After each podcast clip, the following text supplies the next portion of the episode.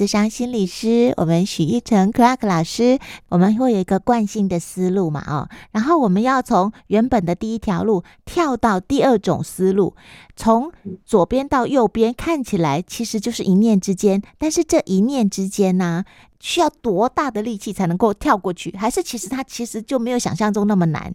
我觉得它很难，但也很容易，因为有些时候就我们想说一念。一个转念就是另一个世界，是。但是那个转念如何发生？嗯，就是我如何去，就像说鱼在水里面，它不会觉得它在水里面。惯性模式最难的就是发现我在惯性模式里面。哦，回到佛教所讲的，最难的是我要去认知到我现在在颠倒梦想。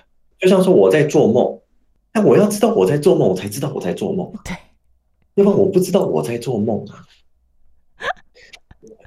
当我知道我在做梦的时候，哇，世界就不一样。就像有些人可能有这样的经历，是我在梦中好像意识到，哦，啊，原来我在做梦。嗯，当有这样一个转换了之后，整个梦就变不一样，我们好像就可以整个梦境就转过来。是，人生当中也是，但是所以你看，它容易，因为你一转过来，其实就不费力了。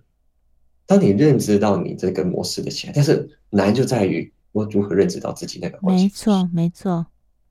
所以上课。所以看书，所以我刚才所讲的每天的觉察的练习，嗯，就是让我们去慢慢去培养，然后甚至有意识的去创造空间给自己去练习这些东西，嗯，甚至我们有这些知识了，然后知道说我们有一些重大事件，那我们有这些重大事件的时候，我就知道哦，我有这些工具，那我就可以把这些工具运用在上面，那我就可以开始说哦，原来我是可以选择的，我先去，我有个方程式，说我可以试试看是哦。我新年没有办法休假，我要去派驻到一个地方，嗯哼，我很不舒服。哦，那这个我上次听到某某谁去演讲，那个啊，去讲到这个东西，那我来试试看。嗯哼，这个时候我就有工具跟意识到说，这个场合之下我可以用这个，那我就可以开始去发现到自己，嗯，有这样一个改变。嗯嗯嗯，当然这就是几个区块，第一个就是平常的一个练习，对，休息就是很重要的，这个练习很重要。嗯。然后第二就是，往往在最需要的时候，我们就是带着有意识的，尽量可以就是带着意识的去，去把这些工具运用在我们面对的一些挑战上。就像说很多人所谓的修行跟念经好了，啊，不管是祷告好了，天主教的祷告、佛家的修行、念经等等的，好像都都认为我们只有这样在坐上才叫修行。啊哈，但很大一个部分是坐下也是。嗯，真的。所以不容易，但是也没有那么难。嗯嗯嗯，保持这样一个培养的一个觉察跟觉知，我们一点一滴的，甚至从很小的每天的选择到很大的事件，我们能够培养出这个品质之后，我们就可以让自己过得越来越自在。嗯嗯嗯嗯。那我面对到什么？面对到各种的变化，我都可以回到自己身上去面对自己。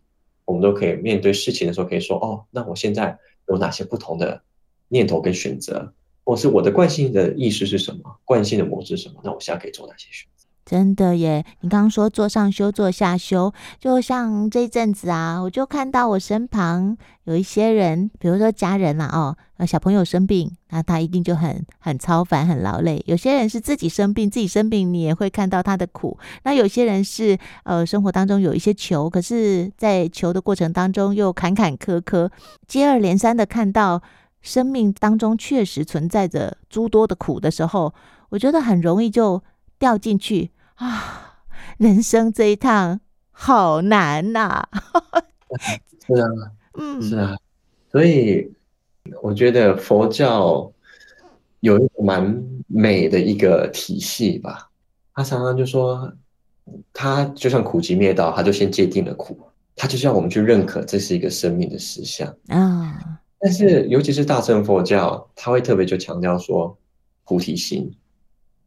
因为当我们只在一个苦难的过程当中，因为我们本身就会同理，嗯，然后还有自身的苦嘛，就会让我们掉到一个好像无望的绝望的一个地方。对。但是当我们有机会从苦难把它转化成一个动力的时候，这就所谓的菩提心的升起的时候。嗯哼，好像我感受到对方的苦，但是希望他们能够过好，嗯，能够去远离苦难，然后我自己也要想要为我自己跟我爱的远离苦难的话，其实这个苦就会变成一个动力来让我们前。有一本很有趣的一个书叫做《Altruism》，我不知道中文有没有翻译。他是一位呃一位出家人写的，但是这出家人很特别的是，他呃他算是年轻的时候，他做很多的那种呃生物科学研究的，他的指导教授甚至是呃诺贝尔奖得主。然后呢，但是有一天他就受到。西藏那边的一些高僧的一些启发，他就决定出家这样子。嗯哼。后来呢，他就做了很多那个呃神经学跟那个就是脑波，然后脑神经的学，然后跟修行的一些研究。嗯。那他们他有做的一个研究，他这个书里面有讲，他做一个研究，就是那个他们去测那个脑波，嗯，他就让让那个打坐的修行人，第一个就是先去好像去所谓的同理。这个世界很多的苦难呐、啊，等等等等的。那他们在这个过程当中呢，就感觉到，当我们只是在同理的时候，好像因为我们同理心，就是会让我们好像感同身受别人的状态。对。那个时候感同身受，虽然这个人没有经历到这些，但是他的生理就开始有这样的一些反应啦，然后就压力啦，等等。对。但是当他从这个点开始进入到所谓的菩提慈心跟悲心的时候，或者是最后。菩提心的时候，那他的念头这样一转的时候，他的身体、他的脑波，他就开始进入到更加的和谐跟健康的状态。很多时候，这又回到那那个念头，如何有很多各种各种不同的工具可以去协助我们去做这样的一个转换。苦难有些时候，当有机会去转换，它就是一个资粮。嗯哼，当然有些人并不代表说苦难是不好的。这就变成我们如何去看到跟认可这些，然后如何有意识的去协助这些做一些转换。所以，那当然，最终最终，我也跟所有个案讲的就是，我们要发慈心、悲心等等的，或是我们要要同理，我们很大一个部分有时候也需要放过自己啊，是放过自己。有时候我们会对自己太严苛了，嗯哼，我们一定要做到什么样子啦？甚至有时候我们要所谓练习这些同理心，我沟通要更好，我应该要怎么样？都会反向的，有时候就会变成一个对自己的压力。嗯，我所有的修行，所有的练习，跟我们今天所讲的所有的一切的这些觉察等等的，其实一个核心点，我常常回来说，我们要先允许给予自己空间。嗯，不是不好，不是自己有问题，而是我们是人，我们就在学习如何去让我们的生命可以更加的有各种的色彩，更加的绽放。哎，Clark，你刚才说的。呃，这个部分啊，比方说我们呃一开始是同理到别人的苦，然后我们就会感受到那个苦，呃，还有那个压力。然后你说到升起菩提心啊，哦，呃，脑神经会转换成另外一种状况。那发升起菩提心的时候，行为上有做一些什么吗？我们内在发升起菩提心这一块，我不太懂哎。对，这是为什么？因为通常我们想说，可升起菩提心有所谓的愿菩提心跟行菩提心嗯。哦愿就是一个念头，那行就是动作。有的时候我们不一定要，一定要要什么动作，但是我们就要升起那个念头。这个念头就是，这个我希望那个他们能够远离痛苦，希望他们能够过得好，能够离苦，然后能够得乐。我这就是所谓的慈心悲心。然后那所谓菩提，就是某种层面就是。我希望能够去啊协助他们能够离离苦得乐，不管我是要成佛，所以我能够协助他们，还是我尽我所能的在这一辈子去协助他们，所谓走菩萨道，然后去协助他们离苦得乐。光我们在个念头，从我们同理他们的苦，哇，他们真的好苦哦，嗯，哦，我希望他们能够离开苦，我希望他们能够喜乐，我希望我能够为他们做一些事情，这个就是一个所谓慈心悲心到菩提心的这样的一个转换。哦哦，所以在念头升起的这个当下，我们的脑神经的状态就已经改变了。对，哇，好神奇哦。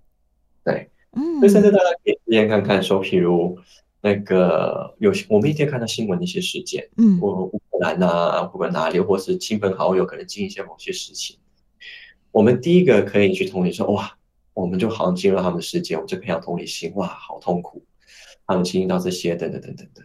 但是当我们只停在这边，我们觉得哇，好像生命没希望。但是当这边我们可以这样说，嗯，OK，我希望他们离开苦难，嗯，我希望他们能够得到喜悦。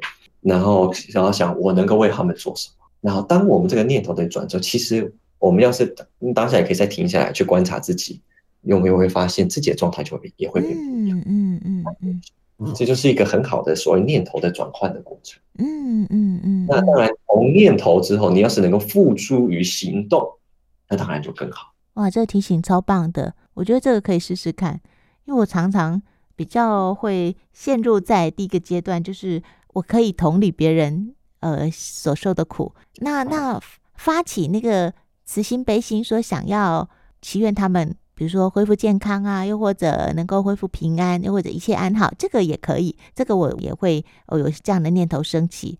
那到最后的这个付诸行动，我再来观察看看我自己在这整个过程当中有一些什么样子的改变跟不同。你可以试试看，而且付诸于行动可以是我想要做什么，甚至先意向，我我可以现在做什么。嗯，那实质上把它，需要比如说我想要就是，比如说最简单的，有些人就是说我可以为他们念地藏王经啊。哦，是是是。然后这是一个念头嘛。然后到 OK，我实时去念了它，然后然后去看这样，一个是行菩提心，一个是愿菩提心嘛。是，你念是愿菩提心先要，然后再行菩提心。我觉得这是一个很好的提醒。当我们可以做一点什么事情的时候，我觉得很好，它就是一个很大的，我觉得它就是一个很很大的力量，可以让自己心可以安下来。不然的话，你什么都做不了的时候，好容易心慌慌哦。对，嗯。而且没有办法做什么时候，就会觉得哎，好像那种无力感。对，其实无力感也是会很腐蚀我。没有不好，但是就是会让我们觉得没有力量。对，为什么从我们今天的所有交谈呢？我常常都会强调选择这个点。是，因为我们最终都还有一个选择。我们看，我们就要问自己：我能够做什么？啊哈，可能甚至是一个念头，我能够为他们去升起一个一个散发一个意念，让他们能够过好。我我相信有这样。可以，就算是这样子，也都是会有帮助。但至少这是我可以做的选择。对对对对。所以，当我们能够感觉到我们是有选择，我们是可以，就算尽小小的力去做到我们所能做的，这个就会有个很大的三百六十度的改变。嗯，这样说起来，其实也没有那么难了。太好了，嗯，你真的没有那么难。嗯，是是是是，至少找到一个呃。着力点、施力点，我觉得这样的感觉不会觉得呃什么都使不上力。我觉得能够做点什么的感觉挺好的。是，可以慢慢累积。我们越能够感觉我们可以做很多，好像真的是可以去有实力点的时候，从那么一点一点累积，我们生命就会感觉越来越自由。真的好哟，哇！那我们今天呢，听克拉克老师跟大家分享从。呃，认清楚自己的情绪，然后到我们能够为自己做什么。那当然，如果说陪伴着我们呃生活的人，可以跟我们一起都学会克拉克老师教导我们的这些方法，我相信都会让关系，又或者让我们每一天都能够更安顿身心，然后关系也更好、更和谐。所以，可以，要是我可以，会在这边跟大家做一个最后的邀请是。给自己一点时间，那跟自己在一起，然后一个小时、三十分钟，甚至十分钟，来好好检视说：哎，现在我的生命发生了什么？嗯，我的生命想前往哪里？我想要为自己做出哪一些选择？这些选择是一个愿力思维的选择，跟我有哪些是行为上可以做的选择？所以，二零二三年我们 Clark 有为自己设定。什么样明确的目标了吗？二零二三，我对自己的一个思维、一个期望，就是说，当然一样，就是希望我自己能够各个层面上，就像实践我自己所说的，我能够让自己有更多的、更深度的、更多的觉察，尤其是每一个念头的升起，更细微的去看到我每一个动作背后的那个起心是什么。嗯，然后呢，更加更好的去选择。然后更专注在于我每一个选择的方向的那样的一个呃这个愿景或是什么样，嗯，更精进就对了。你已经超精进了。二零二三年期许自己更精进，在各方面，这是一个很好很好的典范。我们大家如果有你一半的精进，应该二零二三年就很不一样了。我会加油的。可以的，你已经很厉害了。好，那就非常谢谢我们克拉克老师喽。啊，谢谢。好，拜拜。拜拜。